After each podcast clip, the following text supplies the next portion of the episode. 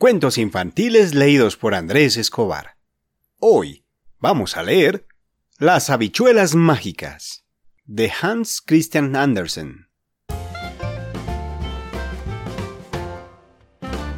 Este cuento va con mención exclusiva para Juan David y María Paula de cuatro añitos que son mellizos y viven en Bogotá.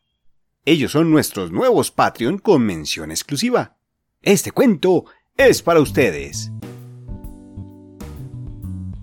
Periquín vivía con su madre, que era viuda, en una cabaña del bosque. Como con el tiempo fue empeorando la situación familiar, la madre determinó mandar a Periquín a la ciudad, para que allí intentase vender la única vaca que poseía. El niño se puso en camino llevando atado con una cuerda al animal y se encontró con un hombre que llevaba un saquito de habichuelas. Son maravillosas, explicó aquel hombre. Si te gustan, te las daré a cambio de la vaca. Así lo hizo Periquín y volvió muy contento a su casa. Pero la viuda disgustada al ver la necedad del muchacho, cogió las habichuelas y las arrojó a la calle. Después se puso a llorar. Cuando se levantó Periquín al día siguiente, fue grande su sorpresa al ver que las habichuelas habían crecido tanto durante la noche que las ramas se perdían de vista. Se puso Periquín a trepar por la planta. Sube que sube.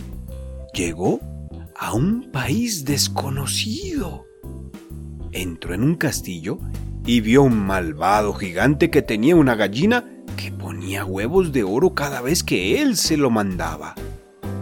Esperó el niño a que el gigante se durmiera y tomando la gallina, escapó con ella. Llegó a las ramas de las habichuelas y descolgándose, tocó el suelo y entró en la cabaña. La madre se puso muy contenta.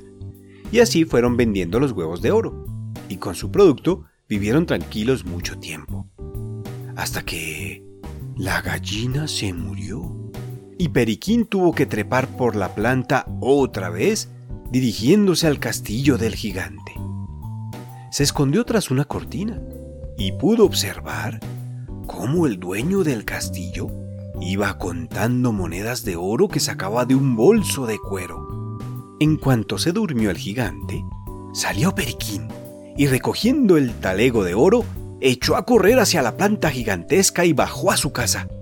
Así, la viuda y su hijo tuvieron dinero para ir viviendo mucho tiempo. Sin embargo, llegó un día en que el bolso de cuero del dinero quedó completamente vacío se cogió Periquín por tercera vez a las ramas de la planta y fue escalándolas hasta llegar a la cima. Entonces vio al ogro guardar en un cajón una cajita que, cada vez que se levantaba la tapa, dejaba caer una moneda de oro. Cuando el gigante salió de la estancia, cogió el niño la cajita prodigiosa y se la guardó. Desde su escondite vio Periquín que el gigante se tumbaba en un sofá y un arpa ¡oh! maravillosa tocaba sola, sin que mano alguna pulsara sus cuerdas. Una delicada música se escuchaba. El gigante, mientras escuchaba aquella melodía, fue cayendo en el sueño poco a poco.